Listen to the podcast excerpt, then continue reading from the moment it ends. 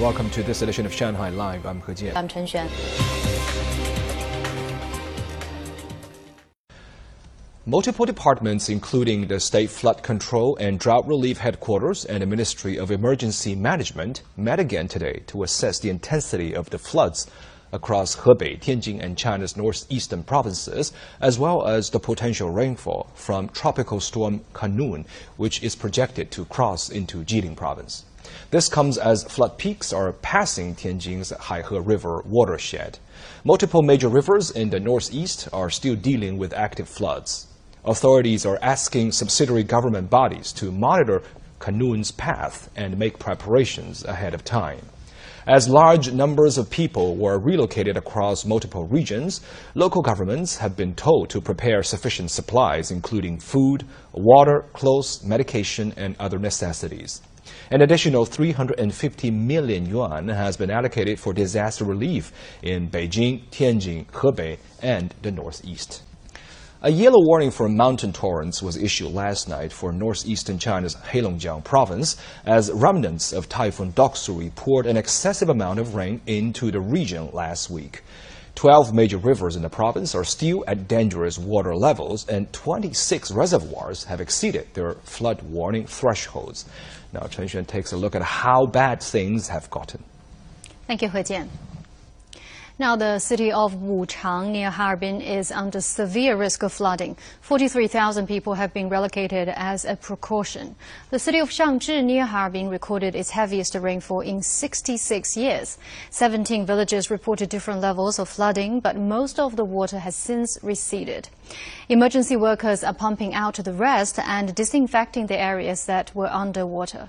83 bridges and roads were damaged in more than 200 places. Our machines are running 24 hours a day. 10 teams are repairing roads across the city. So far, six roads have been restored. All others are still being repaired. Heilongjiang is China's largest place of origin for crops. Multiple regions have suffered severe damage. The province's agricultural departments are working to find ways to reduce the losses. And in Jilin's hardest hit city of Shulan, 14 people died. Emergency teams are still searching for one other missing person.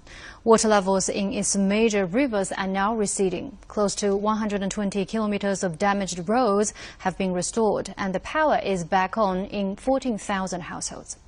As upstream reservoirs discharge water, downstream villages along Lalin River are starting to relocate people before the swell arrives. At the same time, storm system Khanun, which made a U-turn away from the East China coast last week, is swerving again, this time towards the Korean Peninsula and Jilin province. Heavy rainfall is once again on the forecast for Jilin. The Weather Service estimates the rain will begin falling again in three days' time. Heilongjiang officials have asked subsidiary government bodies to carry out relocation protocols and prepare supplies and food prevention and also flood prevention equipment ahead of time.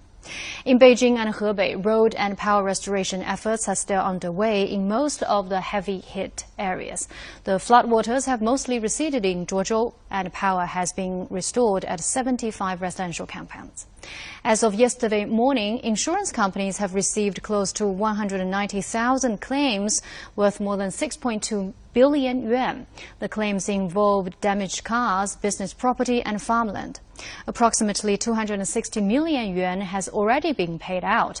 Now, the National Administration of Financial Regulation has asked insurance companies to fast track the flood loss claims.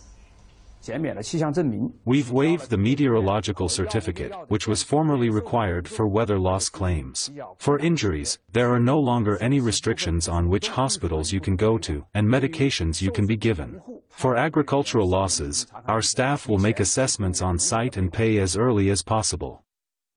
The Shanghai Stock Exchange and the China Securities Index Company have just announced the release of their new SSE Star 100 Index, based on a selection of 100 securities from the star market with medium market capitalization and good liquidity. Zhang Shixuan tells us more. Different from the Star 50 Index, which reflects the performance of securities with large market capitalizations. The Star 100 Index includes more listed firms from a wider variety of industries. The median daily market value of the Star 100 index samples over the past year was 15.3 billion yuan. And 74% of them have a market value of below 20 billion yuan. That's a very big difference from the Star 50 index samples, which had a median market value of 42.4 billion yuan.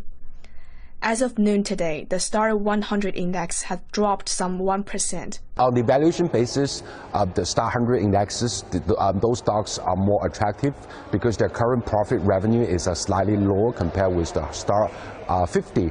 But on the potential side, we, uh, we see that uh, the upside is also uh, pretty visible because on the average basis, their profit margin from those companies are much higher compared to the average company um, in the Star board. More than half of the constituents of the Star 100 index are from industries like biomedicine, high-end equipment, and new materials. Both their R&D intensity and revenue growth rate were higher than the star market's average. For those investors who are looking maybe, let's say, out of the semiconductor industry, which is heavy weighted in the star 50, so the star 100 give uh, much more assets to choose. And on the macro basis, um, now the officials are trying to provide more um, funding platform for the private sectors. So this is another um, areas which the private, the companies from the private sectors and uh, in the tech sectors can raise their funds from. As of last Friday, there were 550 listed companies on the star market, with a total market value of almost 6.5 trillion yuan.